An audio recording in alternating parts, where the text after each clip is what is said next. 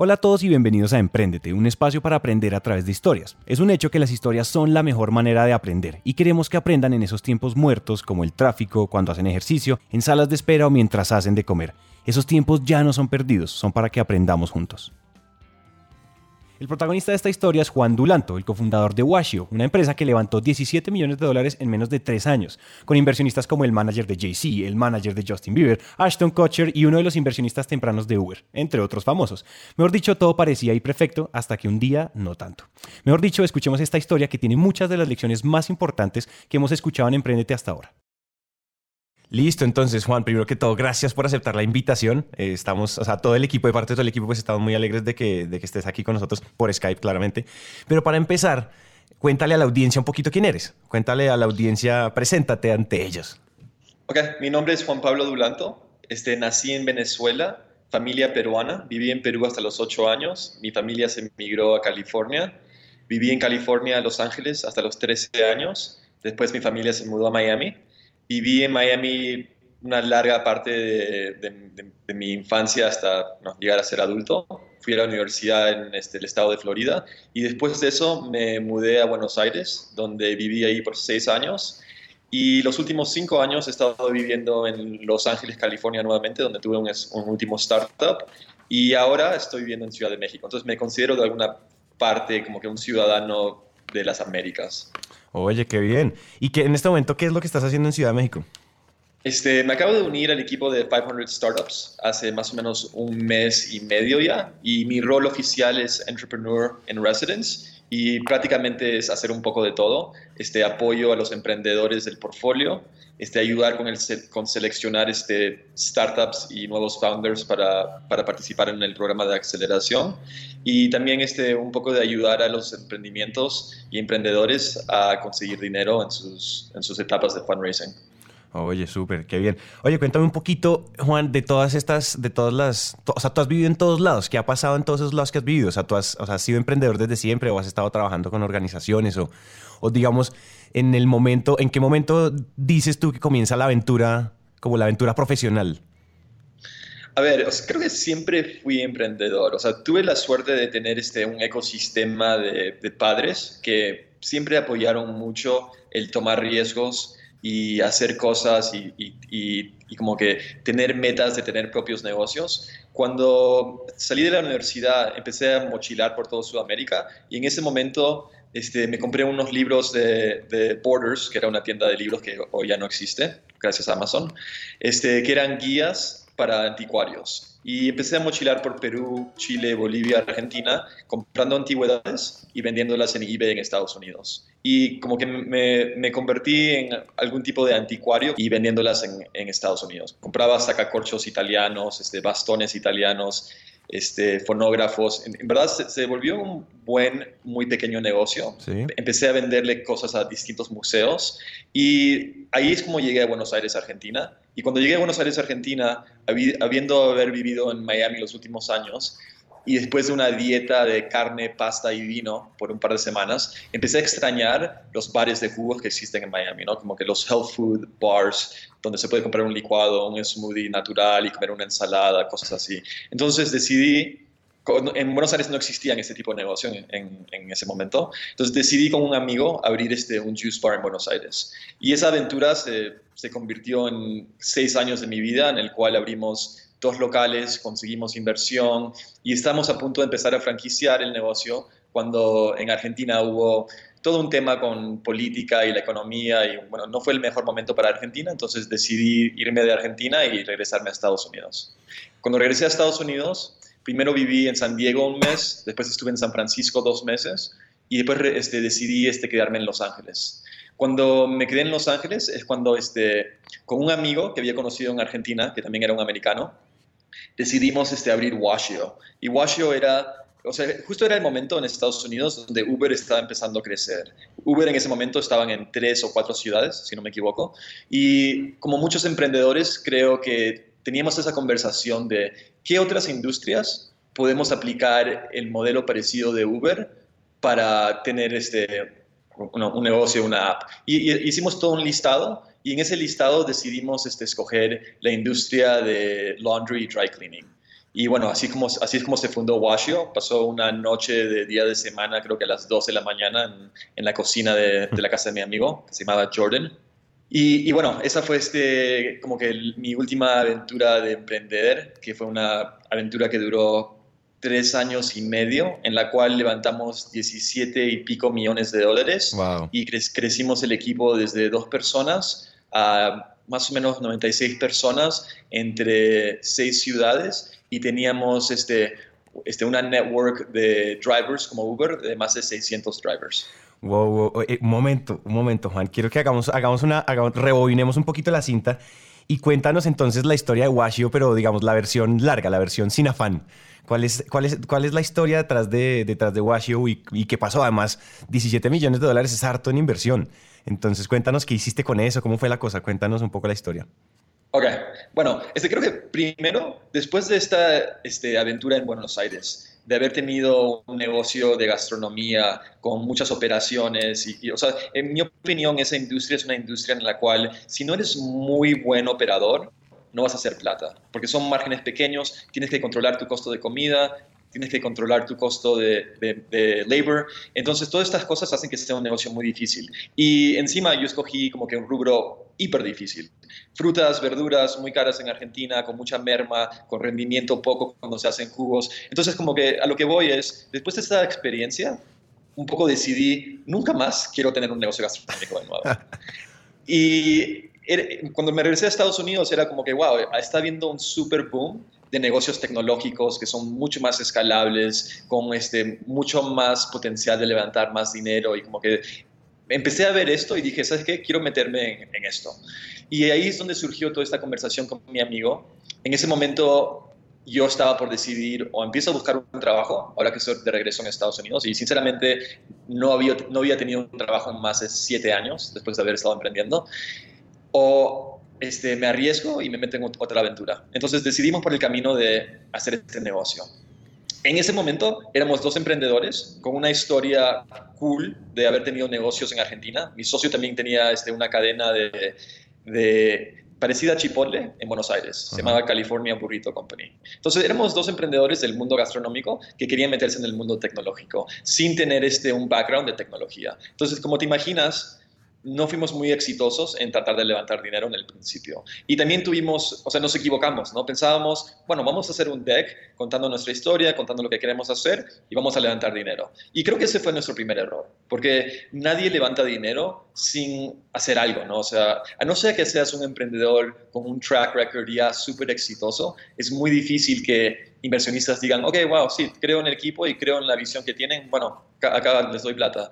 Entonces, perdimos yo te diría un buen mes y medio, dos meses, con un deck, sin tecnología, sin haber lanzado el producto, con absolutamente nada. Y hablamos con más de, te diría, 70 inversionistas, aplicamos a Y Combinator, aplicamos a distintas aceleradoras en, en, Los Ángeles y San Francisco, y no tuvimos mucho éxito. O sea, y, hoy en día que estoy sentado en el otro lado de la mesa, y después de mi experiencia de, de tres años y pico en Washington, lo entiendo totalmente, ¿no?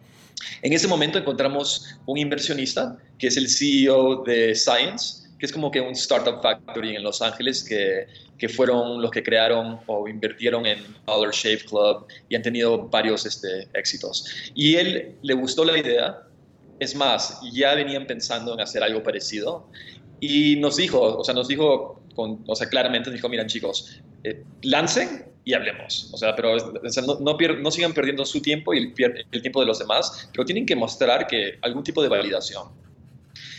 Dos días después de esa reunión, lanzamos una página web con un formulario súper sencillo, donde se podía poner el nombre, la dirección y seleccionar un día y este, una ventana de 30 minutos para, para que se recoja el pedido de, de alguien.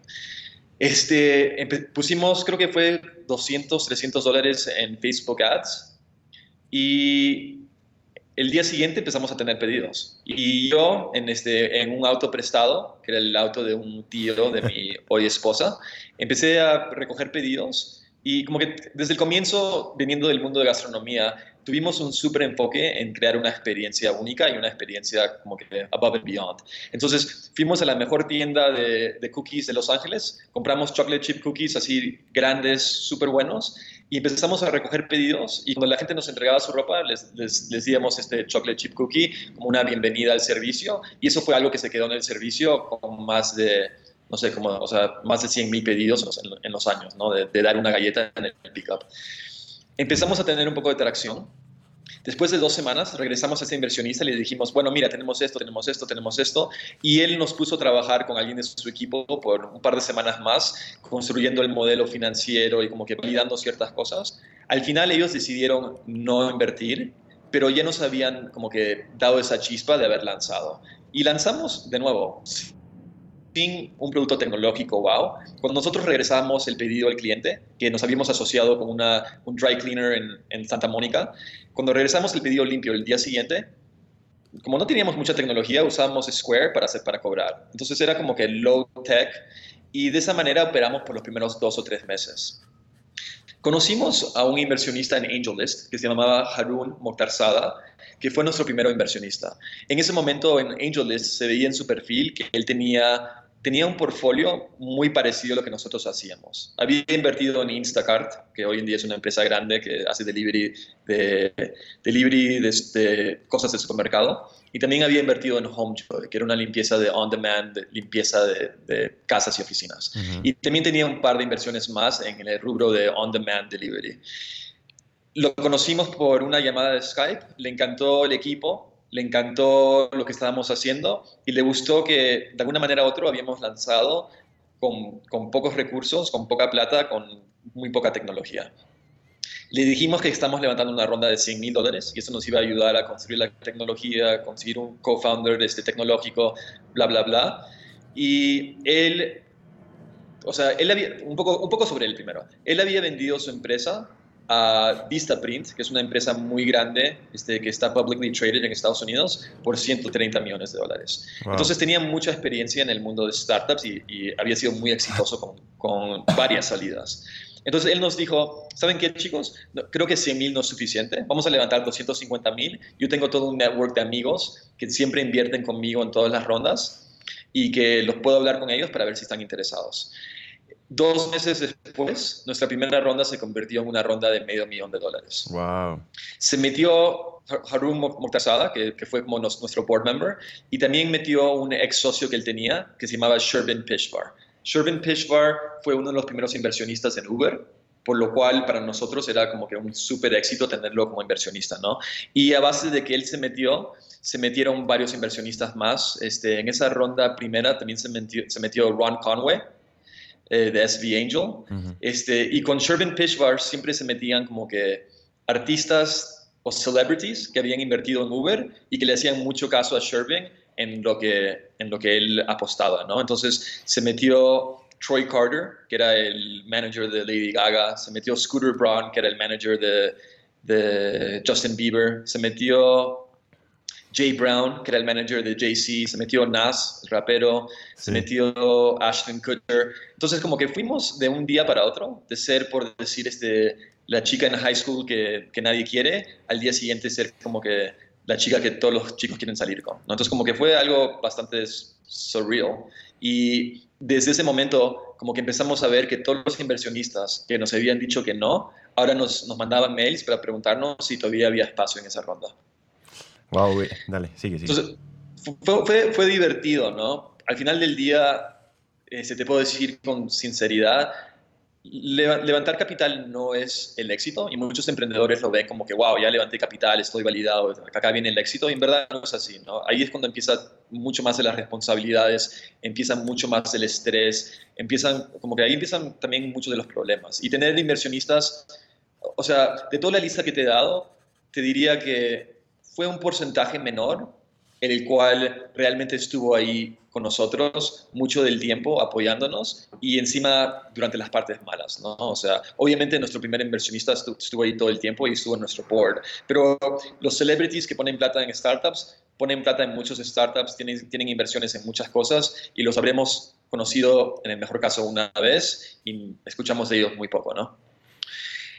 Con este capital pudimos empezar a crecer el negocio, hacer las primeras contrataciones, conseguimos nuestro sitio, conseguimos una oficina, empezamos a construir nuestra tecnología y a nivel tecnología teníamos una aplicación para el cliente, teníamos una aplicación para los drivers que hacían los deliveries, teníamos un, como que un dashboard para la gente de operaciones y soporte donde podían rastrear en todo momento más de 100 deliveries que se estaban haciendo, por decir, en cada ciudad. Entonces, en verdad construimos mucha tecnología y fue un modelo complicado, ¿no? O sea, en el comienzo pensamos, bueno, esto va a ser un modelo súper fácil, o sea, hay este recurring revenue, estamos hablando de, laundry dry cleaning, o sea, ¿qué tan difícil puede ser?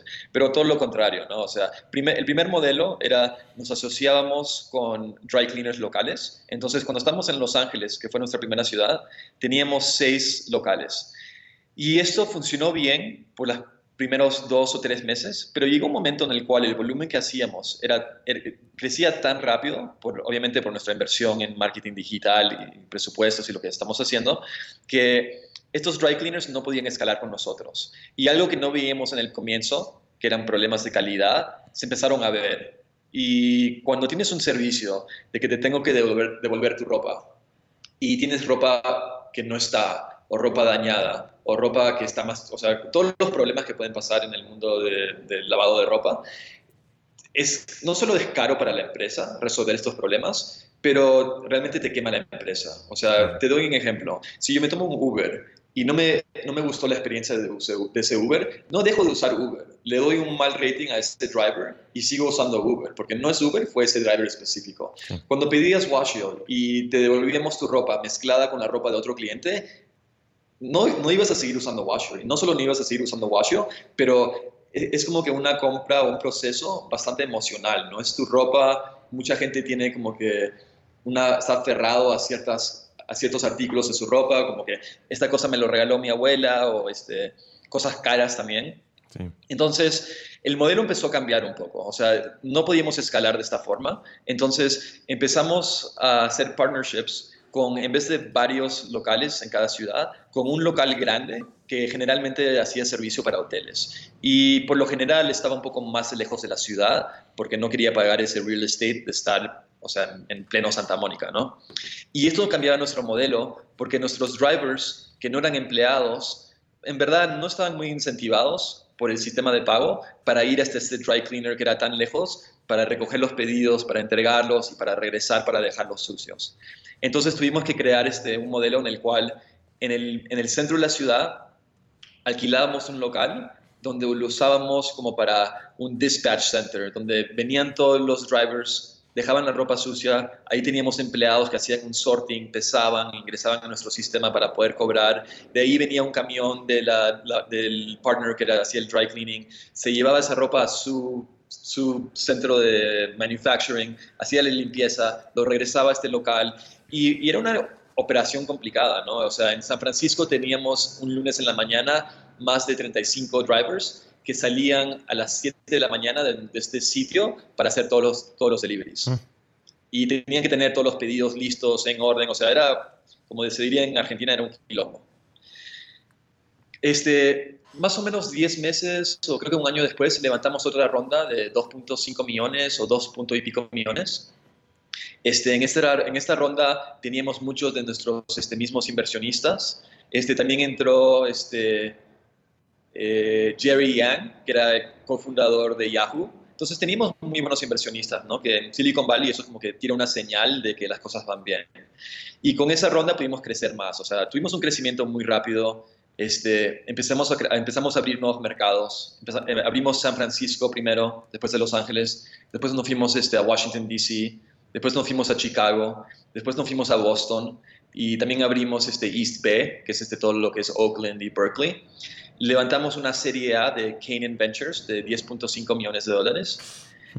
Este, el equipo creció a 95 personas que estaban distribuidas principalmente en operaciones, pero también tenemos un equipo de soporte grande de 20 personas, tenemos un equipo de marketing, de finanzas, de engineering, de este, una persona de recursos humanos. Entonces, era, era un equipo que creció rápidamente, ¿no? O sea, hasta muy rápido en muchos casos, ¿no? O sea, si podría hacerlo de nuevo, hubiéramos crecido mucho más lento. Esto fue en un momento en Silicon Valley donde muchos, mucho venture capital estaba como que empujando a las empresas a crecer súper rápido y no necesariamente las empresas estaban cuidando su burn o sus unit economics. Y, era como que un poco una burbuja, ¿no? Se pensaba de que, bueno, lo que importa es crecimiento, se están haciendo rondas muy grandes de 20, 30, 40, 50 millones de dólares de serie B, solo con un crecimiento súper bueno y con otras métricas, ¿no? Y había muchas empresas con unit economics negativos, por decir Instacart o Postmates, incluso Uber, o sea, varias empresas grandes que habían levantado rondas con, con esta filosofía, ¿no? Y nosotros salimos a buscar una serie B con este crecimiento de más de 35 mil usuarios, este, ventas mensuales de más de 900 mil dólares al mes, con más de 600, conductores, oh. este, un volumen interesante, ¿no? Pero estamos perdiendo plata en, en cada pedido. Y salimos a buscar una serie B y justo en ese momento salió las noticias de que Homejoy estaba cerrando. Y Homejoy, no sé si conoces ese emprendimiento, pero fue, fueron founders de Stanford y MIT, entraron a Y Combinator, tuvieron este, consiguieron plata muy rápidamente de los mejores inversionistas en Silicon Valley, levantaron cerca de 60 millones de dólares. Una de las últimas rondas este, participó Google Ventures. Entonces, como que todas las señales para indicarte de que era un startup que le iba a ir bien. Ellos terminan, terminaron cerrando justo cuando nosotros estamos haciendo fundraising. Y ellos cerraron porque, uno, sus unit economics no les daban. Habían tenido una historia muy parecida a la nuestra, ¿no? Crecimiento muy rápido.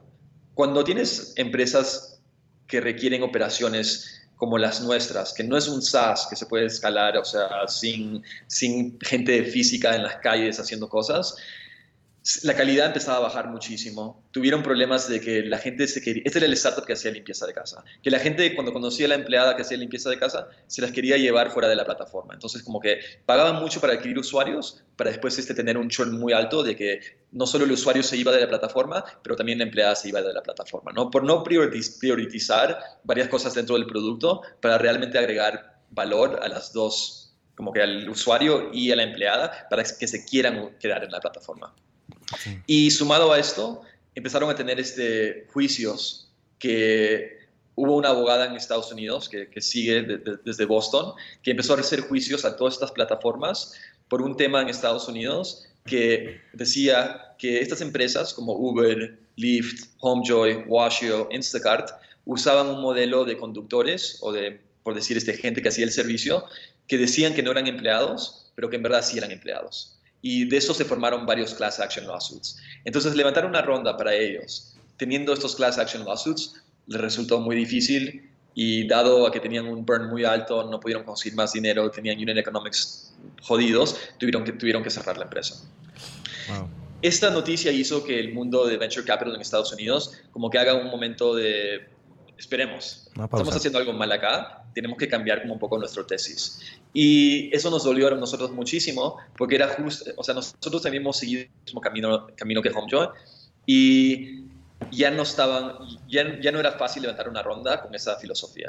Entonces tuvimos que parar, tuvimos que conseguir este, un préstamo del banco de, de, Silicon Valley de 3 millones de dólares para extender nuestro runway, para tener más o menos 10 meses en el cual nos enfocamos en hacer la empresa rentable a nivel de unit economics, ¿no? Porque nuestro GNA de headquarters no iba a ser rentable con el, volumen que estábamos haciendo. Se, necesitaba mucho volumen, volumen, más, que fue otro error, ¿no? Entonces estuvimos 10 meses este, mejorando los márgenes, haciendo distintas iniciativas, subimos los precios en distintos mercados, subimos los precios de nuevo, este, tratamos de hacer la tecnología más eficiente para los deliveries, conseguimos deliveries que eran más baratos, o sea, un montón de iniciativas para poder este, hacer que esto sea un negocio más rentable. Cambiamos nuestro deck o, o nuestra filosofía de inversión en algo en el cual estamos pitching a inversionistas que íbamos a comprar nosotros nuestras propias este, fábricas de dry cleaning para nosotros hacer el proceso. ¿Por qué? Por dos razones ¿no?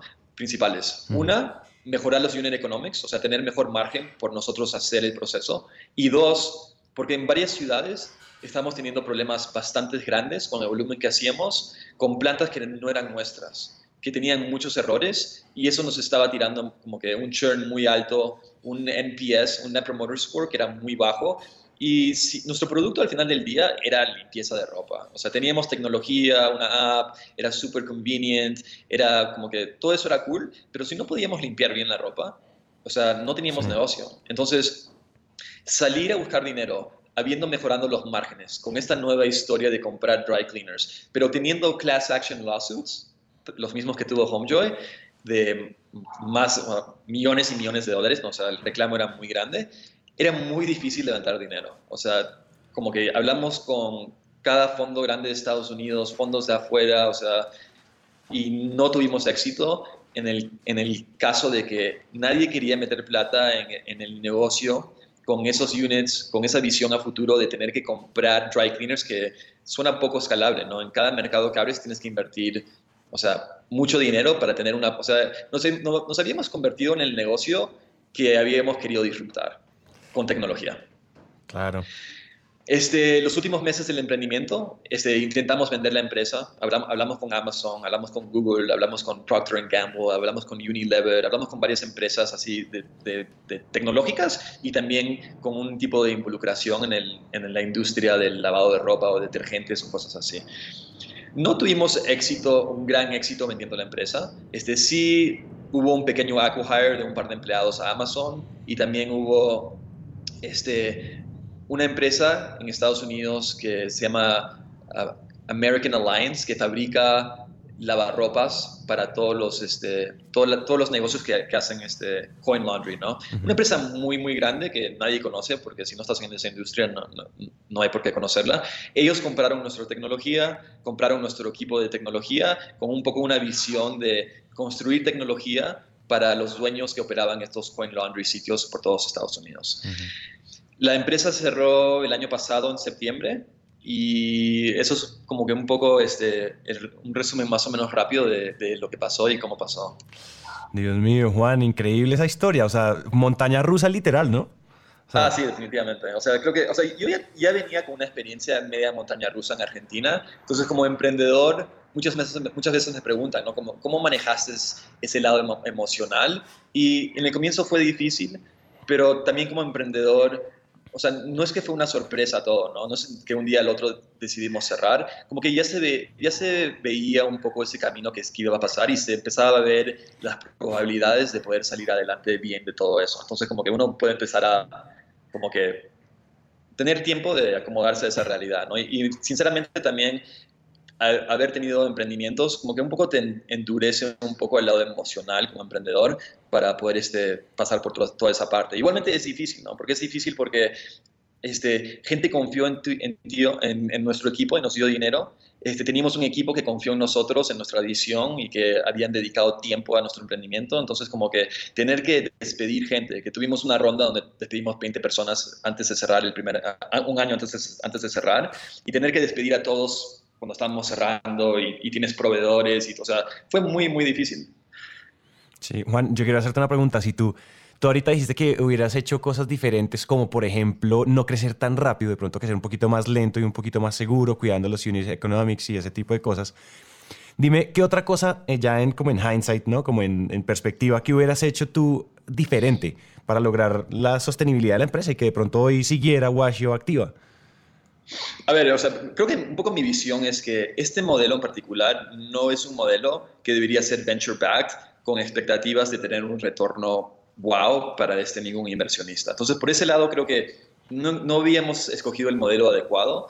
Al mismo tiempo, hubiéramos podido hacer muchísimas cosas para todavía estar vivos. Pero estar vivos no es lo mismo de tener un emprendimiento que va a dar unos retornos que los inversionistas buscan, ¿no?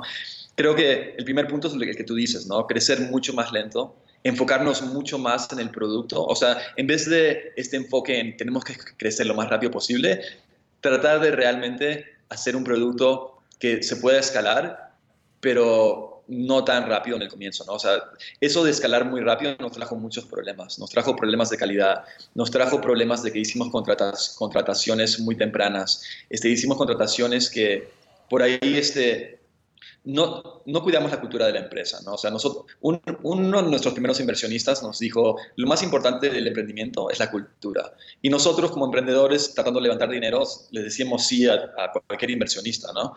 Pero sinceramente no tomamos ese consejo a corazón y no lo seguimos. Y eso fue uno de mis regrets más, más altos, ¿no? O sea, tienes dos ejemplos. Uber, que creció súper rápido porque tenía una propuesta de valor que realmente era muy, muy buena, pero tuvo problemas de cultura muy grandes por, por los fundadores, por, este, por no tener este valores desde el comienzo y, y, los valores que tenían tampoco eran valores que generaban una muy buena cultura y hoy en día se puede ver cómo, cómo va ese emprendimiento a nivel de los problemas que ha tenido. Sí. Por otro lado, tienes a alguien como Airbnb, que desde el comienzo definieron sus valores de empresa y desde el comienzo en cada contratación se, asegurar, se aseguraron de que cada nuevo empleado encaje perfectamente dentro de esos, valores. Y muchas veces para ellos eso significaba que no podían contratar lo, lo, rápido que necesitaban. Pero si ves la empresa hoy en día, o sea, tiene una de las mejores culturas, es una de las empresas más grandes en Silicon Valley, entonces como que eso de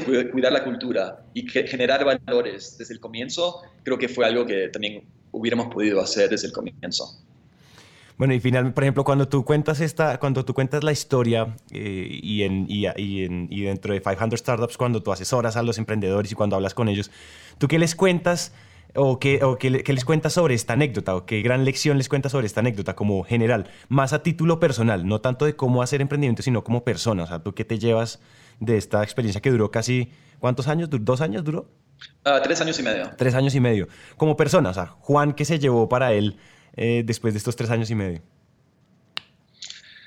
A ver, es una pregunta un poco difícil, ¿no? O sea, ¿de, qué les cuento a, lo, a, a, los emprendedores? Mucho depende en, lo que yo identifico que necesitan y necesitan ayuda o están haciendo no de la mejor manera. O sea, a, a base de toda esta experiencia de contratar tantas personas, de levantar dinero, de haber todo, visto todo esto, como que hay muchos microaprendizajes que me han ayudado a identificar cosas en emprendimientos y dar la medicina adecuada. Por el lado humano, ¿de qué aprendí yo? o sea, creo que lo más importante, o sea, como que se, regresa un poco al lado de la cultura, ¿no? Creo que lo más importante es como un líder de una empresa y un fundador, este, tener un alto nivel de empatía que se puede llegar a transferir en tener buenos valores y tener un equipo que se quede contigo con las buenas y las malas, creo que me parece una de las cosas más importantes en un emprendimiento. Wow. Oye, Juan, una pregunta. Si tú, si tú emprendieras ahorita en Ciudad de México o en general en Latinoamérica, o si volvieras a hacer una, un startup tech en, aquí en Latinoamérica, ¿tú qué harías, o sea, no, no qué harías diferente, sino sientes que hay diferencia o cuáles son las diferencias grandes respecto a cómo se emprende entre Estados Unidos y Latinoamérica? O sea, ¿qué cosas hay que hacer diferentes en Latinoamérica simplemente porque el ecosistema es diferente y demás? Bueno, a ver, este, en, en, verdad mi respuesta es una de las razones por la cual me decidí unir al equipo de 500 Startups y por la cual estoy de alguna manera u otra invirtiendo y apostando mi tiempo en el ecosistema de Latinoamérica, porque realmente creo que se está desarrollando a un ritmo bastante rápido. Creo que va a ser algo muy grande en un par de años, pero algo que me gusta muchísimo es que porque el ecosistema no está tan desarrollado todavía y conseguir inversión es difícil y los inversionistas no tienen la misma mentalidad que lo tienen en Estados Unidos. Esto está generando que los emprendedores con los cuales yo tengo acceso a, a través de 500 Startups y que he conocido y he tenido el privilegio de haber trabajado con ellos, tienen, tienen que tener una filosofía mucho más scrappy con sus emprendimientos y eso se transfiere en tener, en muchos casos, empresas que son cash flow positive, porque no tienen ese acceso al capital. Y eso en Estados Unidos es algo que no lo veía, ¿no? O sea, un startup en early stage siempre está perdiendo plata. Claro. Y acá, por la dificultad de conseguir dinero, tienen que ser mucho más scrappy para poder ver cómo hacer que los recursos se estiren lo máximo posible. Y creo que a largo plazo eso va a hacer que esos emprendedores sean más fuertes. Y yo estoy haciendo todo en mi poder, lo posible, para ayudarlos a levantar dinero, para empezar a palanquearse de ese capital, para no necesariamente tener un negocio que sea cash flow positive. Pero me encanta ver que lo pueden hacer. Oye, me gusta mucho ese, eso que estás diciendo como de cash flow positive y de ser más scrappy. Explica, desarrolla un poquito más eso de qué significa ser un, un negocio un poco más scrappy, como más lo que tú estás diciendo. O, sea, mira, nosotros cometimos errores como cuando levantamos nuestra serie A, alquilamos una oficina en Santa Mónica que era preciosa, grande, inmensa y tenía un alquiler de 20 mil dólares al mes. Esto acá no lo vas a ver. Y no lo vas a ver porque cuando no tienes acceso a ese capital y la estás luchando, van a encontrar maneras de, o sea, en cada gasto gastar lo menos, en sus propios sueldos gastar lo mínimo posible. Tratar de encontrar, las, o sea, realmente que sus, model, sus modelos y sus unit economics realmente den. Y no engañarse con un modelo que dicen que tiene X unit economics, pero que realmente no los tienen y tienen costos escondidos. Entonces, están como que realmente buscando negocios que realmente puedan ser rentables. Y, a base de eso, como que hacen muchas cosas para hacer lo más lean posible. Genial. Yo quiero, la siguiente pregunta a mí me gusta mucho y nos gusta mucho hacerla en general y es, ¿cuál es el mejor consejo, Juan, que te ha dado un tercero? O sea, que tú digas ese consejo a mí me marcó, en definitiva. Bueno, a ver, creo que lo que nos dijo nuestro, uno de nuestros primeros inversionistas, que se llamaba Bobby Yazdani, que tuvo mucha experiencia y, llevó su propia empresa Saba Software pública, nos dijo directamente, culture is the most important thing in a company. Don't fuck it up. Y esta fue una persona que ayudó a Google los convenció a los fundadores de Google en no vender su empresa y en vez de venderla por creo que era un par de millones de dólares, conseguir este venture capital. Entonces fue una, persona que ha vivido esa historia de ver dentro de empresas cómo tener una buena cultura define a largo plazo, es una inversión a largo plazo, ¿no? Cultura de una empresa. Define a largo plazo empresas con alto valor y empresas que no, no llegan a tener esa, esa vida, ¿no? Mm. ¿Y la, que, de otras, con qué otro inversionista tuviste una relación cercana aparte de él? Este, bueno, nuestros board members, ¿no? Este, otro de nuestros board members era Raj, este, que es este, un venture capitalist en Canaan Ventures. Y en verdad, como que creo que él nos ayudó bastante en, desde un poco temprano, él nos peleaba de tenemos que ser este un poco más lean, tenemos que no crecer tan rápido, tenemos, o sea, él intentó como que frenarnos un poco cuando estábamos creciendo demasiado rápido, ya viendo lo que se venía, pero creo que nosotros nos dejamos guiar por otros potencial inversionistas que todavía no eran inversionistas, que nos estaban este, como que guiando por un camino de querer llevarnos a un crecimiento mucho más rápido, con una promesa de invertir una ronda muy grande que en el final del día nunca pasó. Oye, de todos los board members, ¿qué otra, aparte de, aparte de la importancia de la cultura y de ser un poco más lean, qué otras lecciones tuviste eh, interactuando con ellos? ¿Qué otras cosas aprendiste de ellos, de, los otros board members? A ver, creo que un, un, tema que nosotros sufrimos muchísimo con los primeros años y que veo que pasa mucho en, en early stage startups es este, la falta de una buena estrategia. O, o más bien dicho, la falta de un hyper focus. Muchos equipos que conoces hoy en día, cuando hablas con los distintos departamentos, todos están como que remando para un lado diferente. Y, muchas veces la gente de producto están tan enamorados con la visión de su producto que a veces están persiguiendo caminos de mejoras de productos y nuevos features que en verdad no se alinean con la mejor estrategia hoy en día o no, por los próximos dos o tres o seis meses para mejorar la vida del, del emprendimiento. Entonces, como que grandes, pequeños, pequeñas lecciones fueron en distintos frameworks para poder este, guiar una empresa mejor y una empresa que está creciendo tan rápida, ¿no? con, con el número de, de, personas en el equipo. Y tener frameworks para poder este, no solo tener una cadence dentro de la empresa de, reuniones mensuales de management team, reuniones semanales de management team, como que un cadence de todos los equipos, pero también con un sistema para definir cuál va a ser la estrategia para los próximos tres meses y que esa estrategia todo el equipo y toda la empresa la conozca, la sepa, esté bien comunicada y todos estén remando para el mismo lado. Wow, increíble. Increíble. Finalmente, para cerrar, para cerrar esta entrevista, que además ha estado brutal, o sea, qué historia más descrestadora. descrestar aquí en Colombia es como impresionante. Em, y eh, la última pregunta es, ¿Tú qué le dirías a las personas que están a punto de emprender pero todavía no han dado el primer paso? O sea, que si se sienten miedosas y no saben qué es lo primero que hay que hacer, se sienten como perdidas en ese, en ese super early stage, ¿no? O sea, creo que lo que te voy a decir no es nada nuevo y, y es más, es como que lo que es trending, ¿no? Es, o sea, por un lado está bien tenerle miedo, o sea, creo que eso es parte de, de, de, de los riesgos en los cuales uno se embarca, pero a mí creo que muchas veces la gente pierde mucho tiempo investigando, investigando y haciendo como que mucho trabajo. Creo que lo más importante es salir del garaje y hacer pruebas y hacer testing y como que empezar a, empezar a validar distintas hipótesis de tu modelo para como que empezar a, tener avances.